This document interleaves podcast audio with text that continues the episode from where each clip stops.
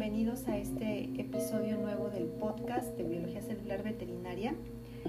El día de hoy vamos a comentar acerca de los genes homeóticos primarios o los genes HOX. Antes de iniciar con este tema, eh, pues quiero comentar que la embriología es la parte de la biología del desarrollo que estudia el desarrollo prenatal de los organismos, eh, digamos, multicelulares. A, su vez, la biología del desarrollo es una rama de la biología y la embriogénesis se refiere a la generación de un organismo multicelular nuevo que inicia justo después de la fecundación. La biología del desarrollo ha tenido una evolución marcada debido a los descubrimientos que van desde el ADN hasta la secuenciación eh, de genomas de organismos completos. Se conoce que hay eventos celulares comunes, hay eh, procesos generales o universales, tales como la transcripción, traducción, el metabolismo celular, que implica las rutas metabólicas, el ciclo celular, el transporte intracelular, etc. Uno de los descubrimientos más importantes dentro de la biología eh, en general es aquel eh, que nos habla de que estos eh, mecanismos celulares universales aparecieron hace aproximadamente 540 millones de años. Y a partir de este punto es de que se genera la diversidad morfológica tan característica del reino animal. Durante el desarrollo de un organismo hay que crear, eh, además de las diferentes estirpes celulares, esos órganos deben de tener un ensamblaje, es decir, un posicionamiento adecuado en relación con sus otros órganos o con los órganos vecinos. Esta estructura, digamos, tridimensional esta posición precisa pues eh, está codificada ya en el ADN de las células de ese futuro organismo, eh, de forma que las diversas partes se ensamblan de una, de una forma adecuada. ¿Y cómo es que esto se lleva a cabo? ¿Cómo esto se hace posible? Bueno, eh, el descubrimiento de los genes que eh, definen las cualidades de cada segmento de ese, de ese organismo que está en formación son precisamente los genes homeóticos primarios, que son de los cuales vamos a, a charlar en este podcast. Ahora, esos genes homeóticos se, descubrieron en la mosca drosófila. Drosófila es un insecto pequeño y, bueno, pues de un tamaño de un milímetro de, largo con un millón de células aproximadamente. Drosófila es un insecto que abunda en todo el mundo y su ciclo biológico es de 9 a 10 días. Además, es un organismo que es fácil de cultivar en condiciones de laboratorio. Por estas características, Drosophila ha sido un modelo de investigación, particularmente en la rama de la genética. Y esto, pues, eh, marcadamente durante el siglo XX. Entonces, eh, Drosophila, pues, eh, en drosófila se desarrolla un embrión dentro de un huevo hasta formar la larva. Una larva de primer estadio que emerge a las 22 horas post fertilización. Esto a una temperatura de 25 grados centígrados. Ahora, esa fase larvaria se caracteriza porque crece en volumen, digamos, crece y tiene tres estadios que duran aproximadamente 96 horas. Al término de, este, de este, tiempo eh, se inicia la metamorfosis. esta fase eh, tiene como resultado eh, la formación de los tejidos ya adultos. Y, y bueno, pues los tejidos larvarios se desaparecen. La metamorfosis dura 96 horas y al término de esto, eh, pues emerge un insecto adulto. Ahora, eh, respecto a la organización de la drosófila como un organismo este, pues ya eh, completo, digamos, característicamente tiene segmentos.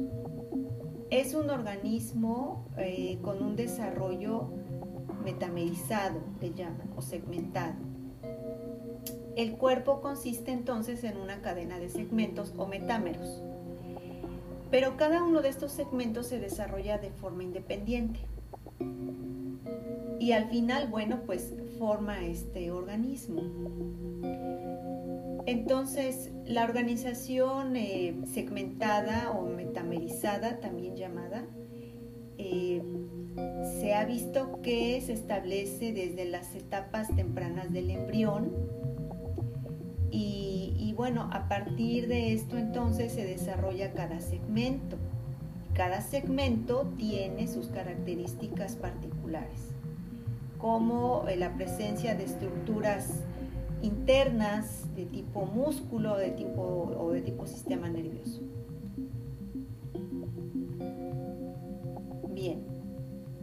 Entonces, eh, Drosófila tiene en su cuerpo, en su, eh, en su, organismo, digamos, nueve segmentos. Y a partir de estos segmentos, pues forman la región posterior del tórax y el abdomen. Entonces, eh, pues estos, estos segmentos en realidad están gobernados por los genes homeóticos. Entonces, estos genes homeóticos, digamos, que eh, son los que van dirigiendo a las características que tienen cada uno de los segmentos. Es decir, qué tipo de, eh, pues de tejidos se van a producir en qué, en qué tipo de segmento. Va a depender en dónde se ubique ese segmento y por lo tanto va a depender qué tipo de células se van a estar este, expresando o desarrollando en ese segmento en particular. Entonces, este conjunto de genes homeóticos primarios también es conocido como el complejo Hox y son nueve genes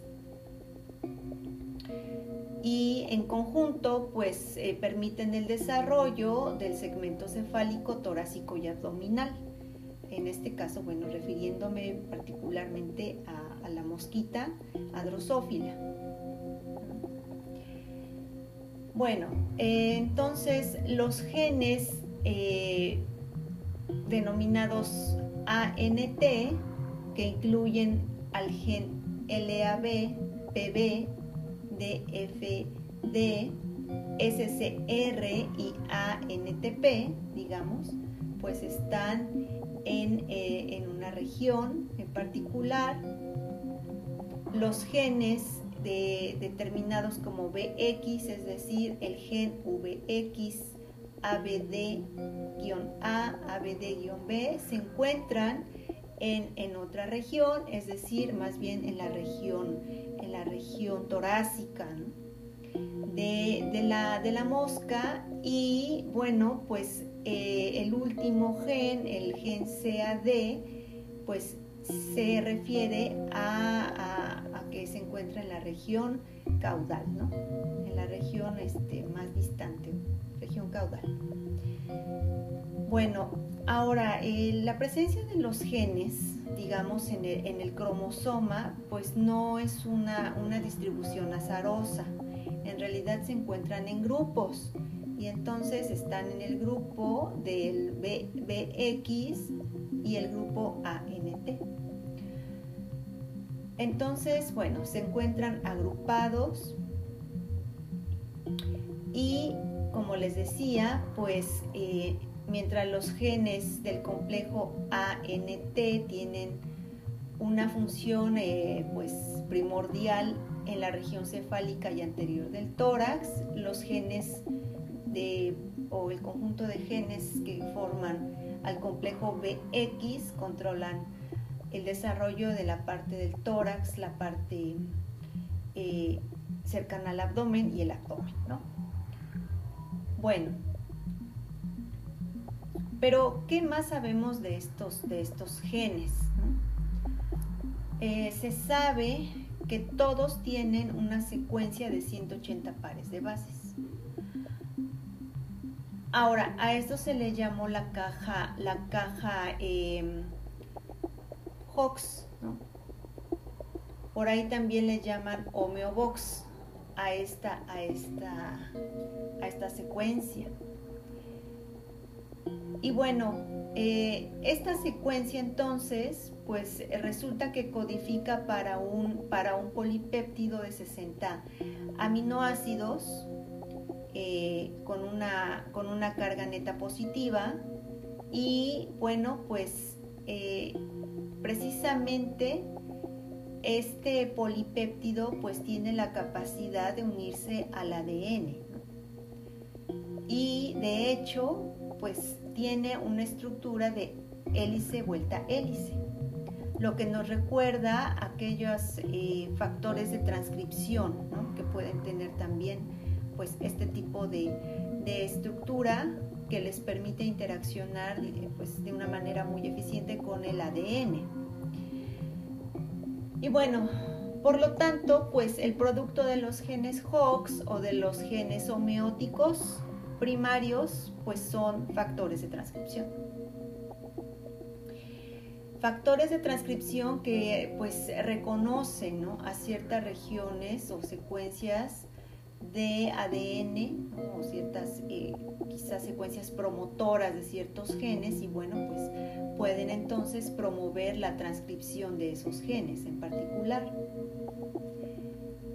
Eh, es muy interesante que pues eh, esta secuencia ¿sí? de esta de esta caja Hox, ¿no? Homeobox, también eh, resulta que la vamos a encontrar en muchas especies de vertebrados, así como también en, los insectos. Ahí la vamos a encontrar, va a estar presente, lo cual nos indica que es un componente eh, pues, compartido entre todo el reino animal, básicamente. Entonces se considera que es una secuencia universal en todos los organismos multicelulares del reino animal. Y, bueno, em, resulta que después de muchos estudios de otros investigadores, pues encontraron, incluso en algunos fósiles, que eh, pues este complejo de genes, de los genes HOX, pues data de hace unos 540 millones de años, que coincide con esta explosión del periodo cámbrico inferior, que es a partir del cual pues tenemos a, pues prácticamente todos los filum del reino animal.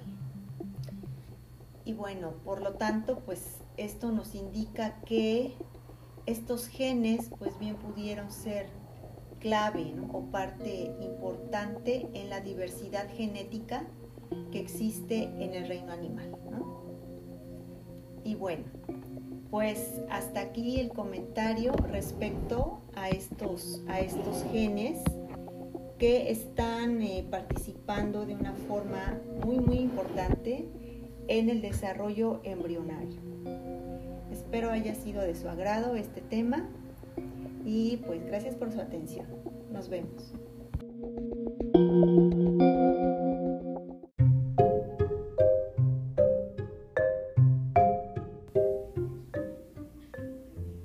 Bienvenidos al podcast de cultivo celular. Comenzaré definiendo el cultivo, el cual es un método que permite la multiplicación de microorganismos y células mediante una siembra en un medio óptimo bajo condiciones controladas. Así como en la agricultura, el agricultor siembra un campo y al término de cierto periodo lleva a cabo la cosecha. En el área de las ciencias biológicas y de la salud, el cultivo celular permite tener la cosecha de ciertos especímenes o biomasa, la cual puede ser de células procariotas o eucariotas. Como bien sabemos, las células eucariotas y procariotas son muy diferentes. Sin embargo, hablando de cultivo celular, podemos mencionar algunas características en común, como el caso de la esterilidad. La esterilidad me va a permitir evitar la contaminación de esas células que estoy cultivando. Y entonces el ambiente estéril yo lo puedo proveer mediante el uso de un mechero o utilizando una campana de flujo laminar. El soporte, esta superficie en la cual yo puedo llevar a cabo la siembra de mis células, puede ser de vidrio, de poliestireno o de poliuretano. Y se pueden emplear placas de cultivo que van desde los 6 pozos hasta los 96. Asimismo, puedo emplear cajas Petri o matraces de cultivo. Otra condición importante es la temperatura. Al tener una gran variedad de eh, especímenes que se pueden cultivar, nosotros también tenemos diferentes rangos de temperatura óptima para el crecimiento en condiciones controladas. De esta manera tengo organismos psicrófilos, mesófilos, termófilos e hipertermófilos. Los organismos psicrófilos o células psicrófilas crecen de 0 a 20 grados centígrados, los mesófilos de 15 hasta 45 grados centígrados, los termófilos de 45 a 80 grados y los hipertermófilos crecen a temperaturas mayores de 80 grados. En cuanto a la atmósfera, tenemos células aerobias, anaerobias y microaerofílicas, las cuales requieren una concentración baja de CO2, de alrededor del 5%. Otra condición que debemos mencionar es el pH para el crecimiento óptimo y en este caso hay algunas células o microorganismos acidófilos extremos, acidófilos, neutrófilos, alcalófilos y alcalófilos extremos. En este grupo de acidófilos extremos tenemos aquellos que son capaces de crecer en medios con pH que va de 1 a 2. Los acidófilos crecen en pH de 2 a 5 los neutrófilos de 6 a 8, alcalófilos de 9 a 11 y los alcalófilos extremos de 12 a 13 en esa escala de pH. La siguiente condición que voy a mencionar es la presencia de sal, es decir, con qué tanta salinidad pueden crecer. Hay algunos que crecen en condiciones con muy alta eh, concentración de sal. Hay otros que requieren menos concentración. Existe el grupo de eh, células no halófilas. Existen las halotolerantes, las halófilas o halófilos y los halófilos extremos, como el caso de las arqueas. Bien, entonces, los no halófilos pueden eh, vivir en un eh, medio que contenga 0.6% de sal. Los halotolerantes soportan bien del 1 al 6%, aunque pueden crecer mejor sin sal.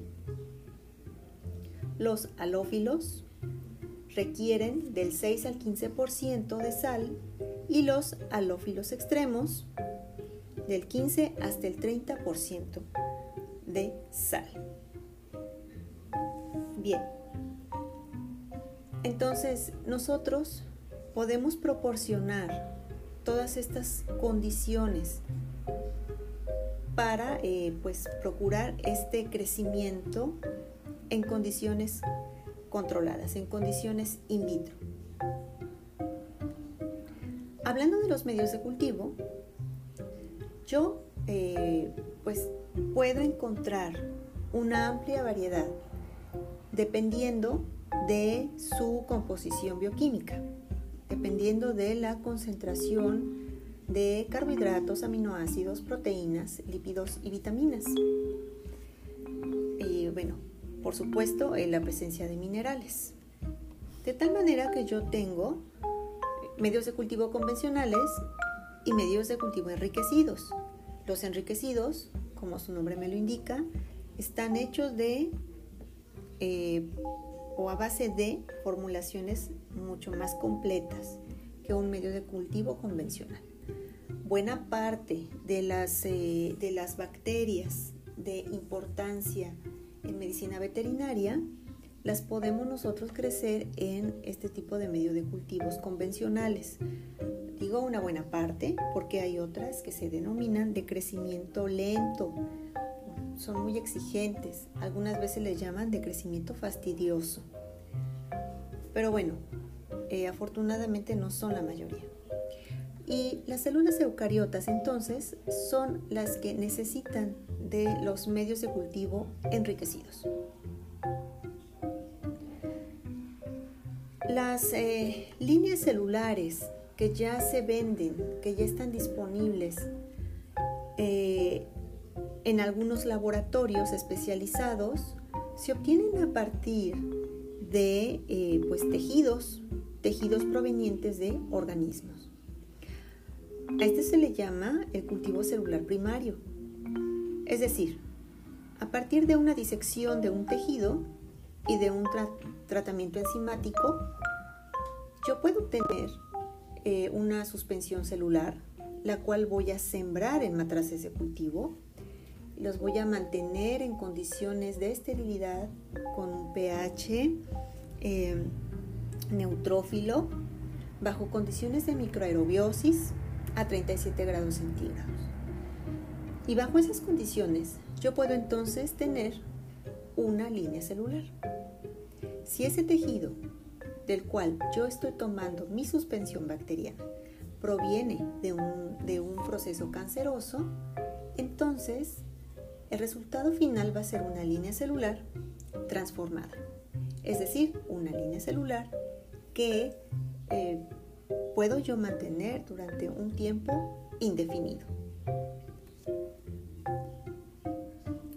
También se pueden obtener células de la sangre y en este caso se pueden separar los eritrocitos de los leucocitos, por ejemplo, para poder desarrollar diferentes eh, técnicas diagnósticas, eh, terapéuticas o de investigación. Las bacterias y los hongos crecen en medios convencionales como lo había mencionado hace un momento. Y en este caso, ejemplo de este tipo de medios de cultivo son tripticaseína de soya o soja, infusión cerebro-corazón y el medio de Müller-Hinton. La mayoría también crece a temperaturas de eh, pues alrededor de los 15 hasta 45 grados. Son mesofílicos. Y bueno, la mayoría también podemos nosotros crecerlos en medios neutrófilos y bajo aerobiosis. Y bueno, pues hasta aquí concluimos este pequeño podcast. Les agradezco su atención.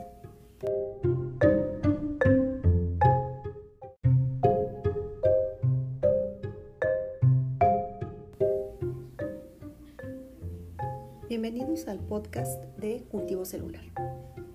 Comenzaré definiendo el cultivo, el cual es un método que permite la multiplicación de microorganismos y células mediante una siembra en un medio óptimo bajo condiciones controladas.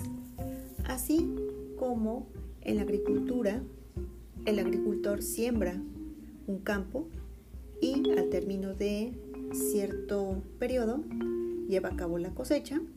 En el área de las ciencias biológicas y de la salud, el cultivo celular permite tener la cosecha de ciertos especímenes o biomasa, la cual puede ser de células procariotas o eucariotas. Como bien sabemos, las células eucariotas y procariotas son muy diferentes. Sin embargo, hablando de cultivo celular, podemos mencionar algunas características en común, como el caso de la esterilidad. La esterilidad me va a permitir evitar la contaminación de esas células que estoy cultivando. Y entonces el ambiente estéril yo lo puedo proveer mediante el uso de un mechero o utilizando una campana de flujo laminar. El soporte, esta superficie en la cual yo puedo llevar a cabo la siembra de mis células, puede ser de vidrio, de poliestireno o de poliuretano. Y se pueden emplear placas de cultivo que van desde los 6 pozos hasta los 96. Asimismo, puedo emplear cajas Petri o matraces de cultivo. Otra condición importante es la temperatura. Al tener una gran variedad de eh, especímenes que se pueden cultivar, nosotros también tenemos diferentes rangos de temperatura óptima para el crecimiento en condiciones controladas. De esta manera tengo organismos psicrófilos, mesófilos, termófilos e hipertermófilos. Los organismos psicrófilos o células psicrófilas crecen de 0 a 20 grados centígrados, los mesófilos de 15 hasta 45 grados centígrados, los termófilos de 45 a 80 grados y los hipertermófilos crecen a temperaturas mayores de 80 grados. En cuanto a la atmósfera, tenemos células aerobias, anaerobias y microaerofílicas, las cuales requieren una concentración baja de CO2, de alrededor del 5%. Otra condición que debemos mencionar es el pH para el crecimiento óptimo y en este caso hay algunas células o microorganismos acidófilos extremos, acidófilos, neutrófilos, alcalófilos y alcalófilos extremos. En este grupo de acidófilos extremos tenemos aquellos que son capaces de crecer en medios con pH que va de 1 a 2. Los acidófilos crecen en pH de 2 a 5, los neutrófilos de 6 a 8, alcalófilos de 9 a 11 y los alcalófilos extremos de 12 a 13 en esa escala de pH. La siguiente condición que voy a mencionar es la presencia de sal, es decir, con qué tanta salinidad pueden crecer.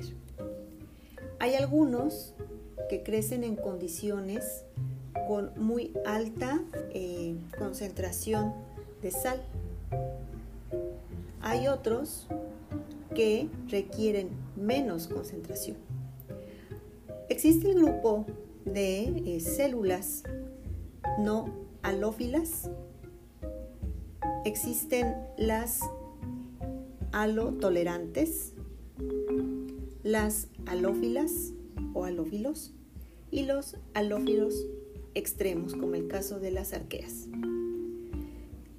Bien, entonces los no halófilos pueden eh, vivir en un eh, medio que contenga 0.6% de sal Los halotolerantes soportan bien del 1 al 6%, aunque pueden crecer mejor sin sal.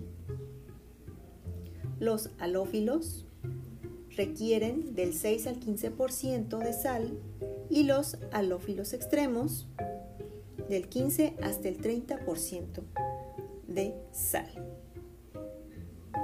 Bien, entonces nosotros podemos proporcionar todas estas condiciones para eh, pues procurar este crecimiento en condiciones controladas, en condiciones in vitro. Hablando de los medios de cultivo, yo eh, pues puedo encontrar una amplia variedad dependiendo de su composición bioquímica, dependiendo de la concentración de carbohidratos, aminoácidos, proteínas, lípidos y vitaminas. Y bueno, por supuesto, en la presencia de minerales. De tal manera que yo tengo medios de cultivo convencionales y medios de cultivo enriquecidos. Los enriquecidos, como su nombre me lo indica, están hechos de eh, o a base de formulaciones mucho más completas que un medio de cultivo convencional. Buena parte de las, eh, de las bacterias de importancia en medicina veterinaria las podemos nosotros crecer en este tipo de medio de cultivos convencionales. Digo una buena parte porque hay otras que se denominan de crecimiento lento. Son muy exigentes. Algunas veces les llaman de crecimiento fastidioso. Pero bueno, eh, afortunadamente no son la mayoría. Y las células eucariotas entonces son las que necesitan de los medios de cultivo enriquecidos. Las eh, líneas celulares que ya se venden, que ya están disponibles eh, en algunos laboratorios especializados, se obtienen a partir de eh, pues, tejidos, tejidos provenientes de organismos. A este se le llama el cultivo celular primario. Es decir, a partir de una disección de un tejido y de un tratamiento enzimático, yo puedo obtener eh, una suspensión celular, la cual voy a sembrar en matraces de cultivo. Los voy a mantener en condiciones de esterilidad con un pH em, neutrófilo bajo condiciones de microaerobiosis a 37 grados centígrados. Y bajo esas condiciones yo puedo entonces tener una línea celular.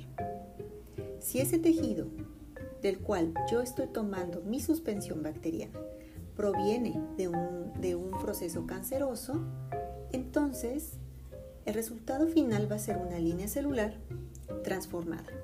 Es decir, una línea celular que eh, puedo yo mantener durante un tiempo indefinido. También se pueden obtener células de la sangre y en este caso se pueden separar los eritrocitos de los leucocitos, por ejemplo, para poder desarrollar diferentes eh, técnicas diagnósticas, eh, terapéuticas o de investigación. Las bacterias y los hongos crecen en eh, medios convencionales, como lo había mencionado hace un momento, y en este caso, ejemplo de este tipo de medios de cultivo son tripticaseína de soya o soja, infusión cerebro-corazón y el medio de Müller-Hinton. La mayoría también crece a temperaturas de eh, pues alrededor de los 15 hasta 45 grados. Son mesofílicos.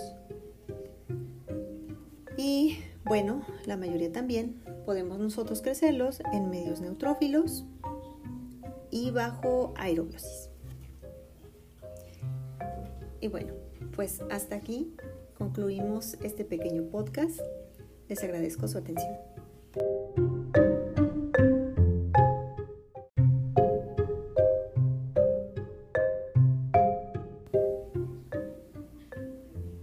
Bienvenidos al podcast de cultivo celular. Comenzaré definiendo el cultivo, el cual es un método que permite la multiplicación de microorganismos y células mediante una siembra en un medio óptimo bajo condiciones controladas. Así como en la agricultura, el agricultor siembra un campo y al término de cierto periodo lleva a cabo la cosecha.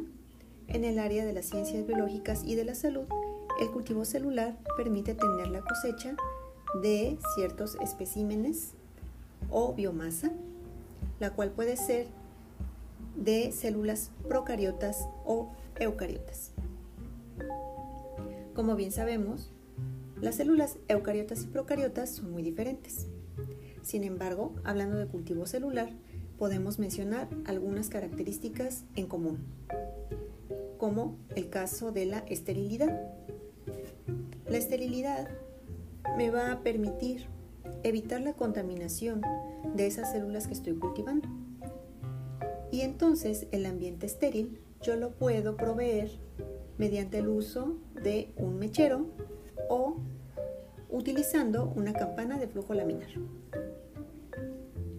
El soporte, esta superficie en la cual yo puedo llevar a cabo la siembra de mis células, puede ser de vidrio, de poliestireno o de poliuretano. Y se pueden emplear placas de cultivo que van desde los 6 pozos hasta los 96. Asimismo, puedo emplear cajas Petri o matraces de cultivo. Otra condición importante es la temperatura. Al tener una gran variedad de eh, especímenes que se pueden cultivar, nosotros también tenemos diferentes rangos de temperatura óptima para el crecimiento en condiciones controladas. De esta manera tengo organismos psicrófilos, mesófilos, termófilos e hipertermófilos. Los organismos psicrófilos o células psicrófilas crecen de 0 a 20 grados centígrados, los mesófilos de 15 hasta 45 grados centígrados, los termófilos de 45 a 80 grados y los hipertermófilos crecen a temperaturas mayores de 80 grados. En cuanto a la atmósfera, tenemos células aerobias, anaerobias, y microaerofílicas, las cuales requieren una concentración baja de CO2, de alrededor del 5%. Otra condición que debemos mencionar es el pH para el crecimiento óptimo y en este caso hay algunas células o microorganismos acidófilos extremos, acidófilos, neutrófilos, alcalófilos y alcalófilos extremos. En este grupo de acidófilos extremos tenemos aquellos que son capaces de crecer en medios con pH que va de 1 a 2. Los acidófilos crecen en pH de 2 a 5, los neutrófilos de 6 a 8, alcalófilos de 9 a 11 y los alcalófilos extremos de 12 a 13 en esa escala de pH. La siguiente condición que voy a mencionar es la presencia de sal, es decir, con qué tanta salinidad pueden crecer.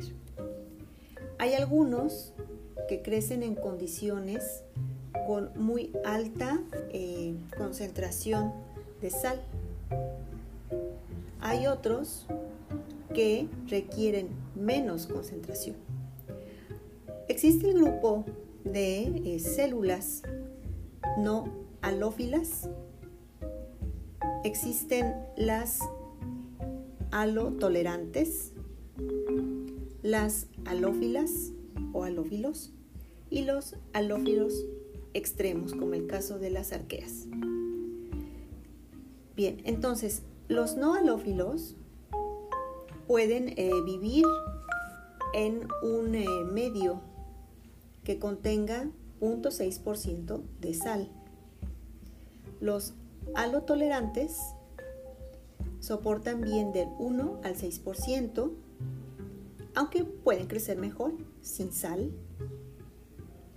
Los halófilos requieren del 6 al 15% de sal y los halófilos extremos del 15 hasta el 30% de sal. Bien, entonces nosotros podemos proporcionar todas estas condiciones para eh, pues procurar este crecimiento en condiciones controladas, en condiciones in vitro.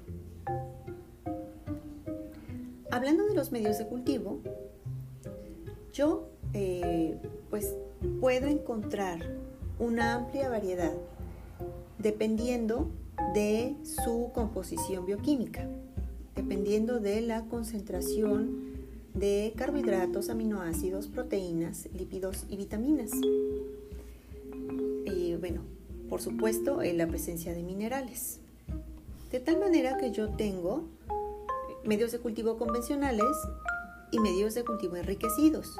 Los enriquecidos, como su nombre me lo indica, están hechos de eh, o a base de formulaciones mucho más completas que un medio de cultivo convencional. Buena parte de las, eh, de las bacterias de importancia en medicina veterinaria las podemos nosotros crecer en este tipo de medio de cultivos convencionales. Digo una buena parte porque hay otras que se denominan de crecimiento lento. Son muy exigentes. Algunas veces les llaman de crecimiento fastidioso. Pero bueno, eh, afortunadamente no son la mayoría. Y las células eucariotas entonces son las que necesitan de los medios de cultivo enriquecidos. Las eh, líneas celulares que ya se venden, que ya están disponibles eh, en algunos laboratorios especializados, se obtienen a partir de eh, pues, tejidos, tejidos provenientes de organismos. A este se le llama el cultivo celular primario. Es decir, a partir de una disección de un tejido y de un tratamiento enzimático, yo puedo obtener eh, una suspensión celular, la cual voy a sembrar en matraces de cultivo. Los voy a mantener en condiciones de esterilidad con un pH em, neutrófilo bajo condiciones de microaerobiosis a 37 grados centígrados. Y bajo esas condiciones yo puedo entonces tener una línea celular.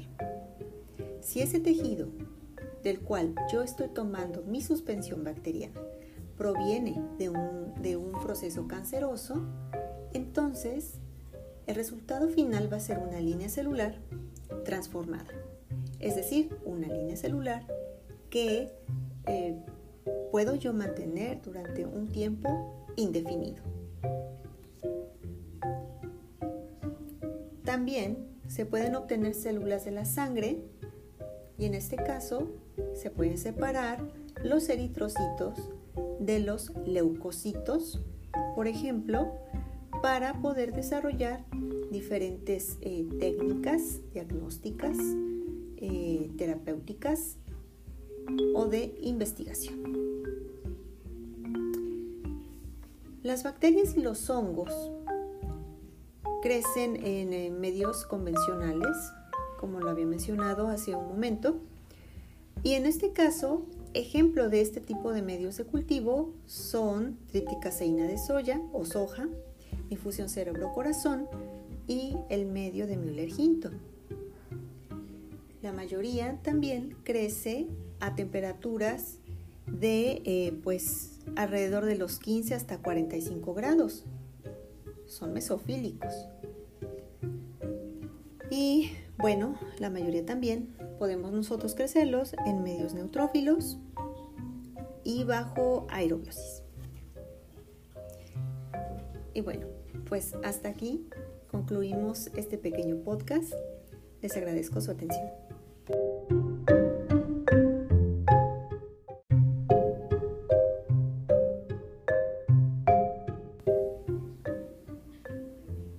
Bienvenidos al podcast de cultivo celular. Comenzaré definiendo el cultivo, el cual es un método que permite la multiplicación de microorganismos y células mediante una siembra en un medio óptimo bajo condiciones controladas. Así como en la agricultura, el agricultor siembra un campo y al término de cierto periodo lleva a cabo la cosecha. En el área de las ciencias biológicas y de la salud, el cultivo celular permite tener la cosecha de ciertos especímenes o biomasa, la cual puede ser de células procariotas o eucariotas. Como bien sabemos, las células eucariotas y procariotas son muy diferentes. Sin embargo, hablando de cultivo celular, podemos mencionar algunas características en común, como el caso de la esterilidad. La esterilidad me va a permitir evitar la contaminación de esas células que estoy cultivando. Y entonces el ambiente estéril yo lo puedo proveer mediante el uso de un mechero o utilizando una campana de flujo laminar. El soporte, esta superficie en la cual yo puedo llevar a cabo la siembra de mis células, puede ser de vidrio, de poliestireno o de poliuretano.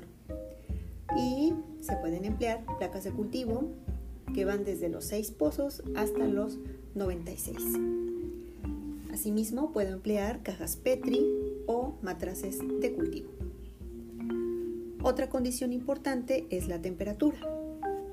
Al tener una gran variedad de eh, especímenes que se pueden cultivar, nosotros también tenemos diferentes rangos de temperatura óptima para el crecimiento en condiciones controladas. De esta manera tengo organismos cicrófilos, mesófilos, termófilos e hipertermófilos. Los organismos cicrófilos o células cicrófilas crecen de 0 a 20 grados centígrados, los mesófilos de 15 hasta 45 grados centígrados, los termófilos de 45 a 80 grados y los hipertermófilos crecen a temperaturas mayores de 80 grados. En cuanto a la atmósfera, tenemos células aerobias, anaerobias, y microaerofílicas, las cuales requieren una concentración baja de CO2, de alrededor del 5%. Otra condición que debemos mencionar es el pH para el crecimiento óptimo y en este caso hay algunas células o microorganismos acidófilos extremos, acidófilos, neutrófilos, alcalófilos y alcalófilos extremos. En este grupo de acidófilos extremos tenemos aquellos que son capaces de crecer en medios con pH que va de 1 a 2. Los acidófilos crecen en pH de 2 a 5, los neutrófilos de 6 a 8, alcalófilos de 9 a 11 y los alcalófilos extremos de 12 a 13 en esa escala de pH. La siguiente condición que voy a mencionar es la presencia de sal, es decir, con qué tanta salinidad pueden crecer. Hay algunos que crecen en condiciones con muy alta eh, concentración de sal. Hay otros que requieren menos concentración. Existe el grupo de eh, células no halófilas.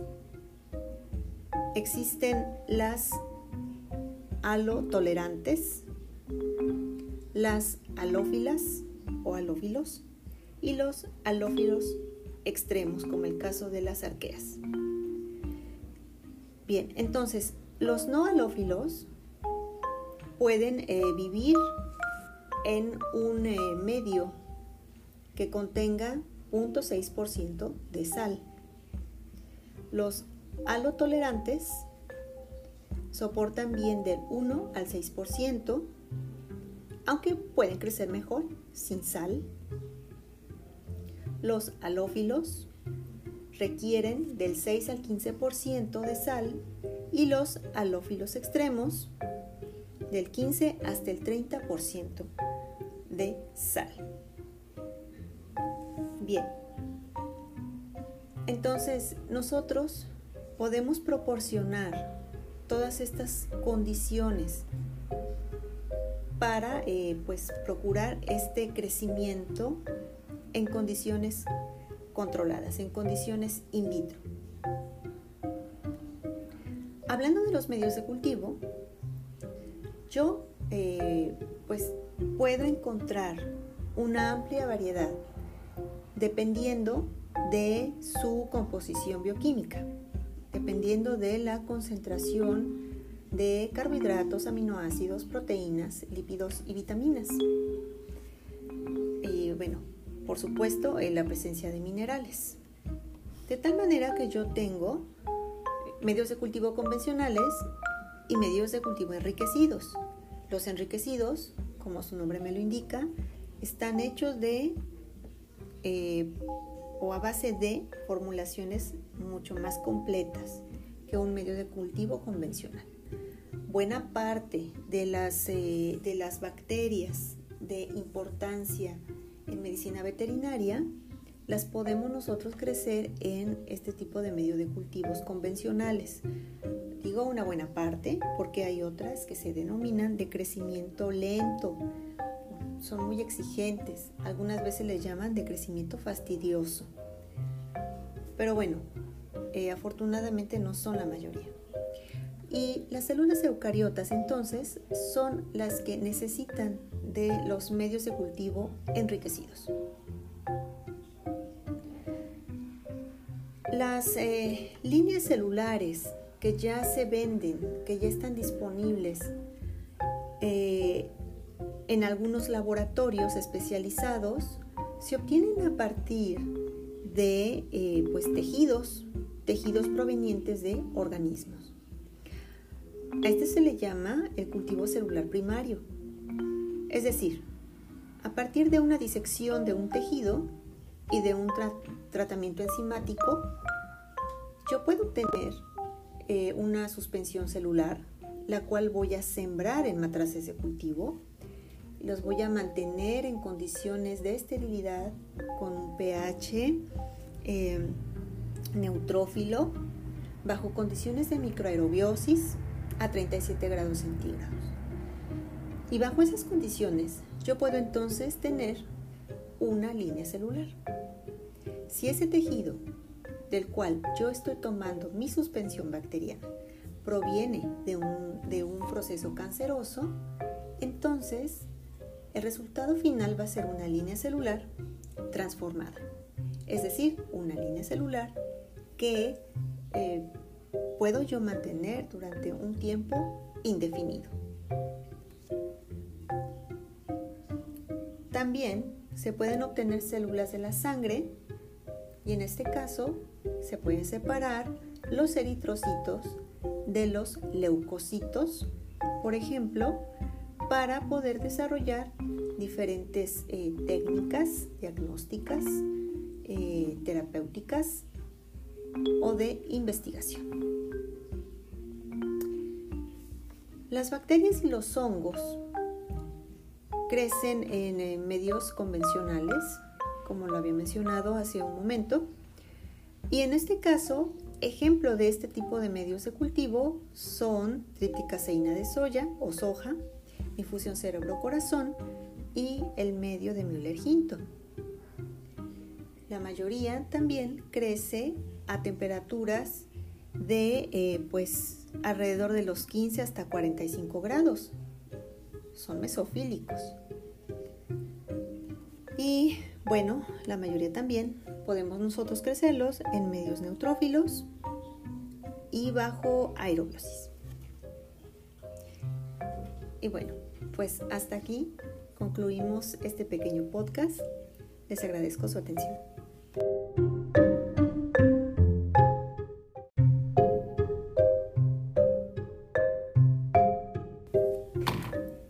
La mayoría de las células eucariotas requieren de medios de cultivo enriquecidos.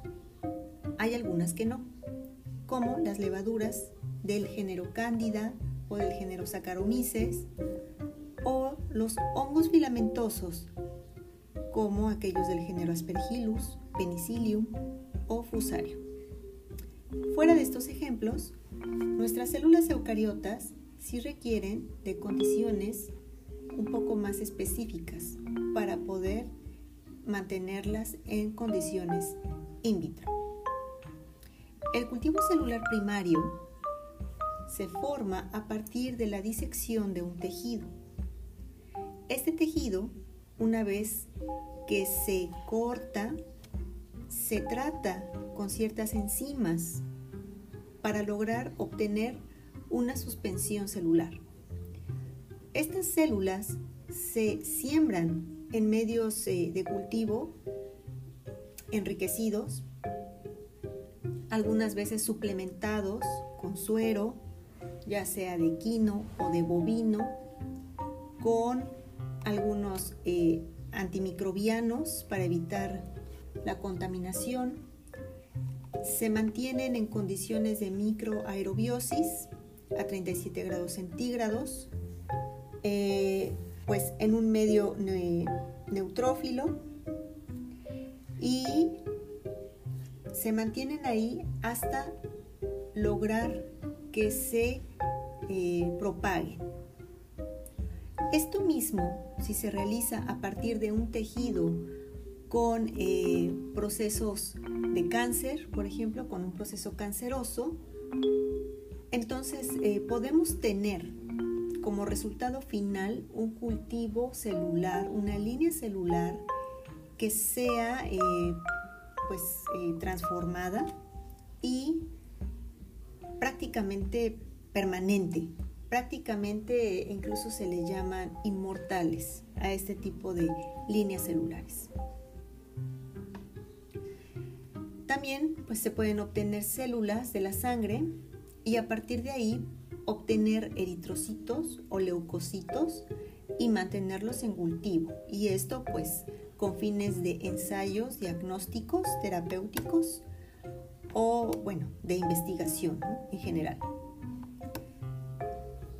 Las eh, líneas celulares ya están, digamos, disponibles comercialmente en algunos laboratorios especializados, de tal manera que nosotros ya podemos tener acceso a una gran variedad de células. Si tienen un poco de curiosidad, los invito a visitar la página del ATCC, que es una casa comercial que, entre otras cosas, vende líneas celulares. El ejemplo de los medios de cultivo convencionales que podemos utilizar para buena parte de las bacterias de interés médico y para los hongos se, denominan, por ejemplo, tripticaseína de soya o soja, infusión cerebro-corazón y miolergito. Nuestras bacterias y hongos de interés médico veterinario en su gran mayoría son eh, mesofílicos. Recordemos que estos, eh, estos microorganismos crecen desde los 15 hasta los 45 grados. Y bien, con esto concluimos esta parte del cultivo celular. Muchas gracias.